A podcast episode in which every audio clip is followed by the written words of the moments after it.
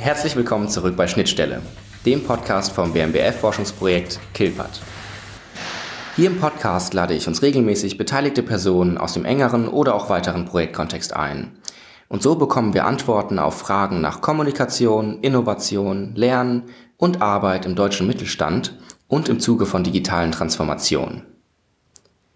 Im letzten Gespräch ging es mit Michael Leske von Robotics um den Einsatz und die Gestaltung von Robotik im Anlagenbau. Heute wird es erneut Einblicke aus, dem, aus der Unternehmenspraxis geben, doch diesmal beschäftigen wir uns mit dem Projektmanagement an sich. Was bedeutet es, Projekte zu initiieren, zu begleiten und diese im Prozess auch anzupassen unter Umständen? Dabei wird es selbstverständlich einige Beispiele geben, die das Thema greifbarer machen sollen. Hierfür habe ich Nada Tabara von Nass Magnet eingeladen. Schön, dass du hier bist. Schön, dass ich hier sein darf. Üblicherweise frage ich ja meistens als erste Frage, von wo meine Gäste so zugeschaltet sind. Das ist heute überflüssig, denn wir sitzen face-to-face -face gegenüber. Ähm, das gab es erst einmal in meiner Podcast-Geschichte, und zwar bei der ersten Episode mit Maximilian Locher. Da haben wir quasi ganz allgemein das Kilpert-Projekt ähm, erklärt und das war noch die Zeit vor Corona, ähm, als man das alles noch ganz selbst selbstverständlich in Präsenz machen konnte. Ähm, jetzt zehn Episoden später hatte ich mich total daran gewöhnt, das auch per Zoom zu machen oder mit äh, digitaler Unterstützung und bin umso fröhlicher, das heute einfach mal wieder in Präsenz machen zu können. Ähm, ich hoffe, dass da jetzt nicht die Podcast-Qualität drunter leidet, denn das, was ich sonst immer an Hintergrundgeräuschen ganz gut rausschneiden kann, das wird, werdet ihr heute hören können. Ähm, aber ich hoffe einfach, dass äh, das durch die angeregte Gesprächsatmosphäre kompensiert werden kann. Denn Interaktion, ähm, wie wir gerade im Podcast, ähm, ist ja auch Thema bei uns im Forschungsprojekt. Zumindest war es das am Montag und am Dienstag, also am 20. und 21.06., denn da waren wir als Killpad-Forschungsprojekt und du, Nada, du warst auch mit dabei, ähm, bei einer Messe dabei. Und zwar bei dem Metaprojekt in Wiege, ähm, der Bundesanstalt für Arbeitsschutz, zu Gast. Und die hatten bei der Ausstellung wo es um Arbeitswelten geht, mit dem Namen DASA in Dortmund, ähm, eine Messe veranstaltet. Und dort hatten wir auch einen Informationsstand ähm, und haben uns auch sehr viel mit anderen ähm, Forschungsteams ausgetauscht, was super spannend war und sind da tatsächlich sogar wieder den Kollegen und Kolleginnen von dem 4 e.V. Ähm, aus Aachen begegnet, äh, mit dem Ella-Projekt, Ella 4.0 heißt das, ähm, die ich an der Stelle grüßen möchte, denn bei denen sind wir auch netterweise am 24. und 25. August eingeladen zur Smart Work Conference. Und das ganze Überthema von dieser Messe war Arbeiten an und mit Menschen. Also es ging darum, wie kann man Interaktionsarbeit gestalten. Und O-Ton war quasi, dass Interaktionsarbeit ganz wenig thematisiert wird, obwohl es eigentlich komplett unumfänglich stattfindet. Ähm, und es wurde halt sehr dafür appelliert, genau das zu reflektieren. Und genau das tun wir eben auch beim KIPAT-Forschungsprojekt. Also wenn wir uns mit Lernen, mit Kommunikation beschäftigen, dann sind das immer Aspekte, die eben auch auf Interaktion aufbauen. Und insofern wollen wir das heute symbolisch auch verkörpern und endlich mal wieder eine Episode aufnehmen in Präsenz. Ähm, aber bevor ich jetzt hier weiter Sachen erzähle, vor allem Sachen über Projektmanagement, von denen ich noch sehr wenig Ahnung habe, wollen wir uns lieber mit dir befassen, Nada. Du arbeitest bei Nass Magnet in Hannover. Ähm, lass uns erstmal über, über den Betrieb sprechen. Im Namen steckt schon Magnet drin. Ist das auch quasi euer Produkt, was ihr fertigt? Ja, das ist es. Ganz kurz zu meiner Person. Mhm. Ich bin jetzt seit zwölf Jahren bei Nassmagnet, seit vier Jahren im Projektmanagement und äh, ja, freue mich jeden Tag, diese spannenden Projekte zu begleiten und äh, werde heute davon ein bisschen erzählen können. Sehr schön. Und bei Nassmagnet, was, was stellt ihr her? Genau, was ist eure Produktionslinie? Genau, wir sind Maschinenbauer und Industrieunternehmen. Äh, elektropneumatische Produkte, Komponenten stellen wir her, elektropneumatisch, also einmal hat es was mit Elektronik zu tun und dann mit der Luftdruck, die Pneumatik und äh, elektrische Signale steuern den äh, Luftdruck, wie zum Beispiel beim ICE, wenn man die Tür aufmacht, zischt es, die Luft öffnet die Tür und so gibt es ganz viele Anwendungen in Waschstraßen, in Autos, in Bremssystemen, wo sowas äh, zum Einsatz kommt. Okay, das heißt, ihr stellt Produkte her, die elektronisch gesteuert werden, mit Magneten arbeiten, die Ventile steuern um zum Beispiel diese Türen ähm, bei Zügen zu steuern. Ist das so richtig erklärt? Das hört sich gut an. Prima.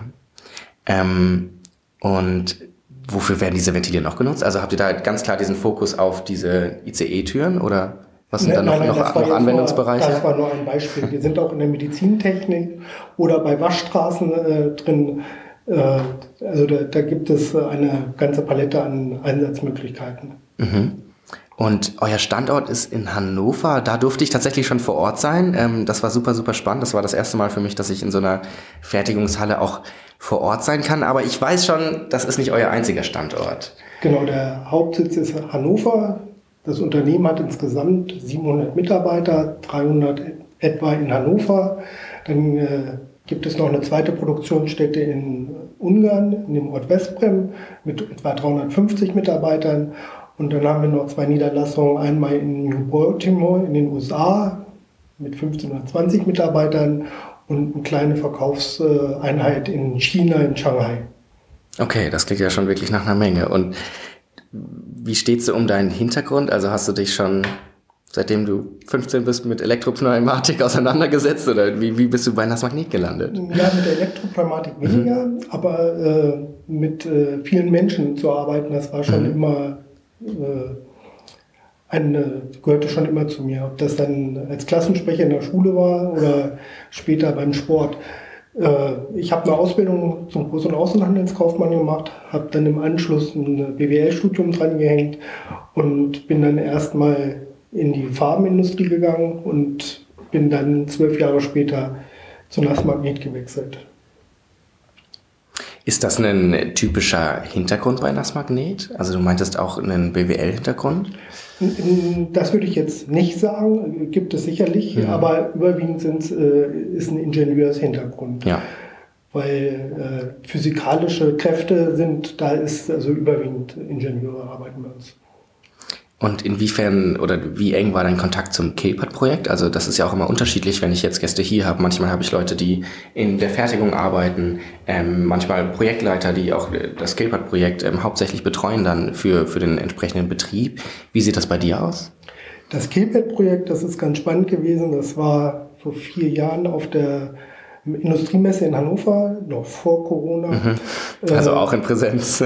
Da habe ich den Herrn Pirschmann und den Maximilian Locher kennengelernt. Die haben sich zum Kaffee bei mir rangestellt an den Tisch und haben vom Projekt äh, erzählt und äh, haben gefragt, was ich denn mache. Und dann haben wir Überschneidungen gefunden, dass die Projekte, die Nassmagnet anstrebt, doch irgendwo in dieses Forschungsprojekt passen. Und dann hatte Maximilian mit mir Kontakt weiterhin aufgesucht und dann ist es anderthalb Jahre später tatsächlich mhm. dazu gekommen, dass Nassmagnet als Praxispartner teilnahm mit drei Digitalisierungsprojekten. Mhm. Ja, hoffentlich waren die Projekte dann nach den eineinhalb Jahren noch nicht durch, als das Projekt dann angelaufen ist. Ähm, was sind das denn für Projekte, die jetzt auch im, im Projektkontext thematisiert wurden? Im Projektkontext sind äh, die MES-Einführung äh, ist äh, abgeschlossen. Und das passte auch sehr gut, dass wir erst anderthalb Jahre später angefangen haben, mhm. weil es bei uns auch äh, zu Verzögerungen kam. Ja. An der Stelle MES steht für Manufacturing Execution System. Das habe ich mittlerweile schon gelernt. Magst du noch mal ganz kurz umschreiben für alle, die das nicht auf dem Kasten haben, was das genau einfacher bedeutet? ausgedrückt, Entschuldigung, Produktionsleitsystem. Mhm.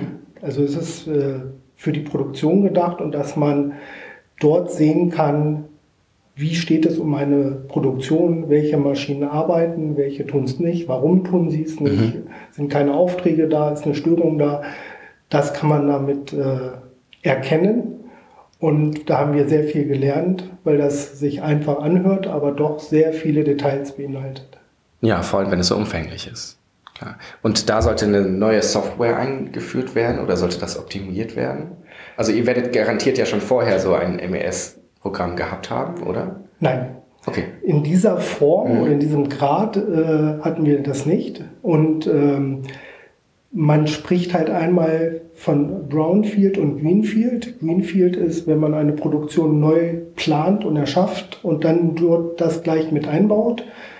Wir haben aber die, den Brownfield-Charakter. Das heißt, wir haben Maschinen zwischen 40 und drei Jahre alt die aber noch nicht MES ausgestattet sind. Und jede Maschine braucht im Grunde genommen andere Gegebenheiten, andere Steuerungen, andere Software, andere Verbindungen. Und äh, da gilt es dann im Grunde genommen immer Einzellösungen zu finden. Mhm. Und äh, von den etwa 50 Maschinen in äh, Hannover haben wir dann uns 17 rausgesucht, wo wir gesagt haben, das soll das Pilotprojekt werden. Und das ist jetzt eins von drei oder vier Projekten beim Kilpert-Projekt? Genau. Also da, da gibt es ja immer mehrere, die eigentlich parallel beleuchtet werden. Ja, äh, wir haben äh, aber völlig un äh, mhm. unterschiedlich. Äh, wir haben eine Wiki-Software eingeführt, weil wir gesagt haben, bei dieser Größe von Unternehmen kann die Kommunikation verbessert werden und äh, eine, eine Möglichkeit, dies zu tun, ist halt eine Kollaborationssoftware, was über eine Wiki-Software äh, geht, zu machen. Und äh, das haben wir parallel mit der MES äh, auch gestartet und haben das im Mai letzten Jahres abgeschlossen. Und es wird sehr an, also stark angenommen. Mhm. Natürlich ruckelt es am Anfang ein bisschen, aber der, der Nutzen heutzutage, wenn man morgens mal reinguckt und sagt, wie viele Informationen sind eingegeben worden, mhm. freut es mich jedes Mal. Das äh, dritte Projekt ist das Jira-Projekt. Äh, da geht es um eine Projektmanagement-Software, wo wir jetzt gerade das Konzept äh, fertiggestellt haben und die Implementierung gerade läuft. Das heißt, äh, wir nutzen das im Moment noch nicht. Wir sind dabei, die Software einen ersten Wurf einzustellen nach dem Konzept, den wir mit Beratung äh, erstellt haben und dann sind wir guter Dinge, dass äh, das dann ähnlich anläuft wie äh, die Wiki-Software, da es auch von demselben Hersteller ist und die beiden äh, Software miteinander kommunizieren, also verwoben sind, mhm. sodass die Information aus dem Wiki auch dem äh, Projektmanagement zur Verfügung steht und auch umgekehrt. Ja, super spannend. Das heißt, die Digitalisierungsprojekte werden quasi so ein bisschen fusioniert, weil sie ja auch miteinander in Interaktion stehen können oder so aufeinander zugreifen sollen können. In, in dem Fall vom Projektmanagement mhm. und der Wiki-Software ist es genauso. Ja. ja. Und äh, Sie als Hörerschaft können das jetzt leider nicht sehen, aber ich habe ja hier auch den Blick auf die Unterlagen von NADA und was er jetzt beschrieben hatte zu den Projekten, die im KPAT-Kontext beleuchtet werden, das ist nur ein ganz kleiner Bruchteil. Ich sehe hier, ich würde mal schätzen, 15, 20 Projekte, die bei Nassmagnet so parallel ablaufen. Ähm, einfach nur nochmal zur Übersicht dafür, was in so einem äh, Betrieb alles eigentlich an Projekten laufen kann. Wie schafft es denn da den, den Überblick zu behalten? Also Projektmanagement bezieht sich ja basically auf ein Projekt, aber wie schafft man es denn zwischen diesen ganzen Projekten irgendwie noch ähm, den Überblick zu bewahren? Das ist halt der Unterschied hm. zwischen Projektleiter, der ja. ein Projekt leitet, und das Projektmanagement sortiert halt mehrere äh, Projekte und versucht da auch dann den Überblick zu behalten, um mit den Projektleitern das zu steuern. Und äh, ja, das ist einiges, aber wir sind ja auch nicht nur eine Handvoll, also es mhm, gibt viele ja. Personen, die da involviert sind. Und oft ist es halt auch so, dass man äh, diese Überschneidungen in dem täglichen äh, Geschäft da sind. Die Einführung an sich, da kommen wir nachher nochmal dazu, ist äh, halt auch spannend zu sehen, wie man, auf was man da zu achten hat. Ja. Okay, das heißt, ein Projektmanagement hat mehrere ähm, Projektleitungen, die quasi unten drunter liegen. So kann das ja. sein. Was mich jetzt interessiert, ich hätte fast Lust, so ein Projektmanagement äh, einmal eins zu machen mit dir. Was ist der typische Ablauf, wenn ihr jetzt ein Digitalisierungsprojekt bei euch bei NAS Magnet umsetzen wollt? Mhm. Also wir können jetzt die Beispiele nehmen, Jira, MES oder das Wiki. Ähm, das lasse ich gerne dich entscheiden. Aber wie ist so der Ablauf von dem ersten Gedanken von eine Person denkt sich, hey, wir haben hier ein Problem, da könnte es doch auch irgendwie eine smarte Lösung für geben. Quatscht vielleicht in der Mittagspause mit drei anderen ähm, und dann ruft man dann doch mal den Chef an oder die Chefin. Wie geht es dann weiter? Also ich habe sehr oft im Projektverlauf irgendwie das, diesen Begriff von Kickoff gehört und ich klingt sehr danach, als wäre das ein, ein Abschnitt am Anfang von diesem Prozess. Aber das wüsste ich gerne von dir, wie da der Ablauf ist. Ein Kickoff ist dann schon, dass das Projekt startet. Mhm. Ich habe die Frage jetzt aber so verstanden, Ja. wie kommt es überhaupt dazu Ja. und äh, wie werden da die Entscheidungen äh, Getroffen. gefällt, getroffen und das ist halt schon unterschiedlich. Bei dem äh, Wiki-Einführung ist es halt so schon, dass das äh, Management sich Gedanken gemacht hat und äh, gesagt hat, äh, lieber Abteilungsleiter, das halten wir für sinnvoll, wie seht ihr das? Und dann war das in diesem Fall sehr einstimmig, dass man gesagt hat, sowas brauchen wir eigentlich schon lange.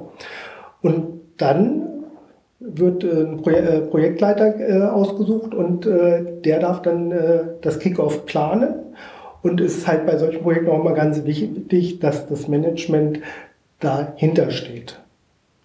Und bei dem Kick-Off ist es dann für, für mich, also wenn ich Projektleiter bin, immer ganz wichtig, auch mal so zwischen den Zeilen zu hören, weil diese Einführung und die Tätigkeiten in einem mittelständischen Unternehmen, wie wir es sind, ist halt immer so, es ist eine zusätzliche Belastung für die Teilnehmer, für die Arbeitspakete, um da zu gucken, wie ist man denn jetzt tatsächlich überzeugt von dem Projekt? Weil das kommt halt noch on top. Mhm. zur- also zur- zur damals jetzt nicht das Management, sondern ähm, die ganzen Mitarbeitenden, wenn es jetzt um den Kickoff geht und man, man will dieses, dieses Vorhaben eigentlich auch ja an den Betrieb kommunizieren, richtig? Ja. Vollkommen richtig. Man kommuniziert es an den äh, Betrieb und auch, es werden dann auch schon äh, Arbeitspakete verteilt. Mal erstmal ganz grob. Und da ist halt ganz schön zu hören, ähm, nicht immer muss äh, ein Ja ein Ja sein. Und äh, nicht alle Probleme werden vielleicht sofort angesprochen. Und da gibt es dann halt immer nochmal so die sogenannte versteckte Information oder geheime Information. Ja, ich finde das Projekt toll. Mhm. Und dahinter ist, aber ich weiß gar nicht, wie ich das noch unterbringen soll. Ja. Und dann ist es halt wichtig, dass man da doch mal, wenn man das Gefühl hat, dass da so ein, noch was dazwischen steht, dass man die Leute noch mal unter vier Augen spricht und sagt, habe ich das richtig wahrgenommen? Wo, wo liegt denn das Problem? Dass man als Projektleitung dann möglichst die Probleme wegräumen kann. Weil es nützt ja nichts, wenn Ja. jemand 120 Prozent arbeitet und auf Dauer macht das keinen Sinn, Mhm. sondern dann halt wirklich das so dosiert und Möglichkeiten schafft. Und da ist dann wiederum das Management dann auch gefordert, Rahmenbedingungen zu bringen, dass das Ziel, die Laufzeit, Ja. die Qualität äh, erreicht werden kann. Aber da Also muss- geht so ein bisschen in die Psychologie dann rein, Mhm. in die Projektpsychologie. ja, aber da muss wirklich was dran sein. Das habe ich jetzt schon aus ähm, oder an mehreren Stellen gehört ähm, beim Podcasten und in den Gesprächen, dass es besonders beim Mittelstand schwierig ist, solche Projekte umzusetzen, weil der Druck im Alltagsgeschäft ähm, enorm hoch ist meistens und die Leute auch ja sehr stark Freiraum schaffen müssen tatsächlich, um entsprechende Projekte umzusetzen. Ähm, und äh, was mich jetzt gerade noch interessiert, zu dem, was du gerade gesagt hattest, wie ist das denn, wenn ein Kick-off gestaltet wird? Und du meintest, es gibt so diese, diesen ersten Impuls, dieses erste Feedback oder die erste Reaktion, aber oft verstecken sich noch so kleine Aber ähm, dahinter. Wie kommt man denn an genau diese Einwände ran? Denn du hast gerade so sehr ähm, dafür appelliert, dass es total wichtig ist, genau darauf zu hören und das auch so ein bisschen rauskitzeln zu können. Also da eigentlich auch ehrlich miteinander kommunizieren zu können und auch getrickt zuzulassen. Ist ein Kick-off da der richtige Rahmen, beziehungsweise wie sieht der Kickoff genau aus, dass man da hoffentlich auch diese kleinen Wenn und Abers ähm, noch aushorchen kann? Also wichtig ist äh, für das Kickoff erstmal, dass wirklich der gesamte Rahmen äh, abgesprochen wird, gezeigt wird und dass alle Beteiligten das gleichzeitig hören. Ja. Und dann natürlich auch, also seltenst ist das so, dass da nur genickt wird, ne? Da- dass dann halt das auch angepasst wird an das, was angepasst werden muss. Weil oft ist es so im Detail, die, die, Fachkräfte wissen dann wieder viel, äh, das detaillierter, so dass man dann den Rahmen dazu bringt. Ja. Und dann ist es halt so, dass man, ich sag mal, das ist äh, ein Kickoff äh, online zu führen, halte ich für nicht hilfreich und auch nicht sinnvoll, weil da würde sowas verloren gehen. Ich mache mir dann oft äh, im Anschluss eines Kickoffs Notizen zu den Stakeholdern und gehe dann auf die zu. Natürlich auch schon während in der Gruppe was Allgemeines, aber oft ist, sind auch Sachen, äh, die man einfach face-to-face -face und im kleinen Rahmen viel besser klären kann ja. als in einer großen Sitzung.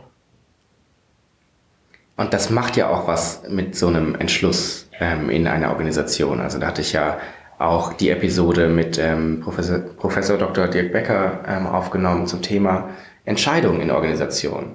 Und da war es ganz wichtig, also tatsächlich die Definition für Organisation war in der Episode, dass ähm, Entscheidungen kommuniziert werden. Und da kam natürlich die Anschlussbedingung mit, sie müssen nicht nur kommuniziert werden, sondern auch akzeptiert werden. Und da kann ich mir vorstellen, dass da die Relevanz von Kickoff sehr wichtig ist. Also das, was du gerade gesagt hattest mit dem, es muss gemeinsam geschehen und alle müssen gleichzeitig dran teilnehmen. Denn ich könnte mir vorstellen, dass so auch die, Akzeptanz für das Projekt enorm in die Höhe steigt, ähm, wenn man da einen ordentlichen Kickoff hat, anstelle von der kleinen Rundmail im Sinne von, hey, wir haben jetzt gerade was entschlossen und da müsst ihr jetzt alle mitspielen. Ähm, bis zum Ende des Jahres wahrscheinlich noch. Ähm, da kann ich mir vorstellen, dass das einen großen Unterschied macht. Wie ist das denn zum Beispiel? Also hattet ihr das schon mal, wenn die Akzeptanz nicht groß ist? Oder wie geht man damit um, wenn diese Zielsetzung nicht so klar ist? Äh, wenn die Zielsetzung nicht klar ist, hilft nur eins, sie klar machen. Mhm. Also dann das einfach als Feedback nutzen quasi und nicht als Absolut. Nicht als Stein im Weg. Absolut. Wenn das dann so klar kommuniziert wird, dass das Ziel einfach nicht klar ist, dann, äh, es gibt natürlich auch manchmal Wege, auch bei der MES, wo wir dachten, wir wären klar und mhm. äh, wir dann später gesehen haben, okay, es geht in eine andere Richtung, weil einfach ganz neue Informationen uns dazu gebracht haben, äh, den Weg zu korrigieren oder zu ergänzen. Und äh, das ist halt ganz wichtig. Und ähm, ich war ja vorhin bei geheimen Zusätzen. Und äh, der, der, wenn es heißt, yo, machen wir, und dann heißt es, ich weiß gar nicht, wie ich das schaffen soll. Und wenn dann der ganz geheime Zusatz lautet, und ich werde euch das so schwer machen, wie ich nur kann, dann ist es halt wichtig, daran zu setzen, was motiviert den Mitarbeiter, weil der macht das ja nicht, weil er ja. Spaß hat, sondern der hat Gründe dafür. Und das rauszuhören und zu korrigieren, beziehungsweise ergänzen, nämlich das wegzuräumen, das ihn dazu bringt. Ob das dann an einer Arbeitslast ist oder inhaltlich vielleicht auch die, das falsche Arbeitspaket ist. Und ähm, das äh, übersieht man oder kann man schnell übersehen. Und da ist es wichtig, halt äh, einzugreifen und das festzustellen. Ja. Um dann das natürlich zu optimieren. Ja, prima. Vielen Dank, Nada. Ich denke, jetzt haben wir schon einen ganz guten Überblick gefunden, ähm, wie so der Anfang und das Ende von einem Projektmanagement ablaufen kann. Ich will an der Stelle nochmal ein bisschen Werbung machen für den Kollegen Maximilian Locher. Der hat nämlich einen Artikel geschrieben, ähm, genau zu diesem Thema. Also nicht zum Thema Projektmanagement, aber zu diesem ganzen Thema Mitnehmen, was ja so ein Narrativ ist, ähm, zum Thema Digitalisierung, was sehr oft hochgehalten wird, äh, was fast schon so ein kleiner Schlachtruf ist, ähm, oder ein, ein Wert, kann man fast sagen, dass es immer sehr wichtig ist, bei Digitalisierungsprojekten ähm, die Mitarbeitenden von einem Betrieb zum Beispiel mitzunehmen. Ähm, was er jedoch eigentlich betonen möchte bei dieser ganzen Sache, ist, dass dieses Mitnehmen ähm, als Appell eigentlich in beide Richtungen gelten sollte. Der Artikel heißt ähm, Lassen wir uns mitnehmen? Fragezeichen, Ausrufezeichen über eine notwendige Transformation der deutschen Managementphilosophie. Das ist selbstverständlich auch bei uns auf der Website zu finden. Und was er kritisiert, ist, dass dieses Mitnehmen als Narrativ so oft als solches verstanden wird, dass man die Mitarbeitenden mitnehmen muss. Aber das, was du gerade auch beschrieben hast mit dem Kickoff und diesen Einzelgesprächen und diesen Wenns und Abers, es ist total wichtig, sich auch als Management oder Projektmanagement mitnehmen zu lassen. Also dieses ganze, diese Vorstellung von dem Mitnehmen auch umdrehen zu können und ohne jetzt zu gewichten, was davon jetzt wichtiger ist, ähm, beide Richtungen gleichermaßen, so wie ich diesen Artikel gelesen habe. Ähm, da möchte ich an dieser Stelle nochmal ähm, ein bisschen Werbung machen. Das findet ihr bei uns auf der Website und mich einfach nochmal ganz herzlich bei dir bedanken, Nada, ähm, für das heutige Gespräch. Schön, dass wir das in Person machen können. Und noch viel schöner, dass wir uns morgen ähm, auf der Abschlusskonferenz von Kilpa treffen. Denn unser Projekt geht so peu à peu auch langsam zu Ende. Ähm, es geht noch bis August und morgen haben wir ähm, bei der Universität Witten-Herdecke, also jetzt am 23. Juni. Der Podcast wird ja erst noch zukünftig hochgeladen. Am 23. Juni die Abschlusskonferenz ähm, in der Universität Witten-Herdecke in Witten. Offensichtlich, wie der Name schon sagt. Ähm, und da werden wir uns wiedersehen. Viele andere Kollegen, ganz viele Leute, die ich auch schon hier als Gast im Podcast haben durfte. Ähm, und auch mit einem zusammenfassenden oder zusammenfassenden Vorträgen zu den Erkenntnissen. Vielen Dank, Jakob, dass ich hier sein durfte. Gerne wieder. Also nicht im Podcast-Kontext, aber gerne wieder für die, für die Gespräche zum Thema Digitalisierung und digitale Transformation. Mach's gut, Nada. Mach's gut, Jakob.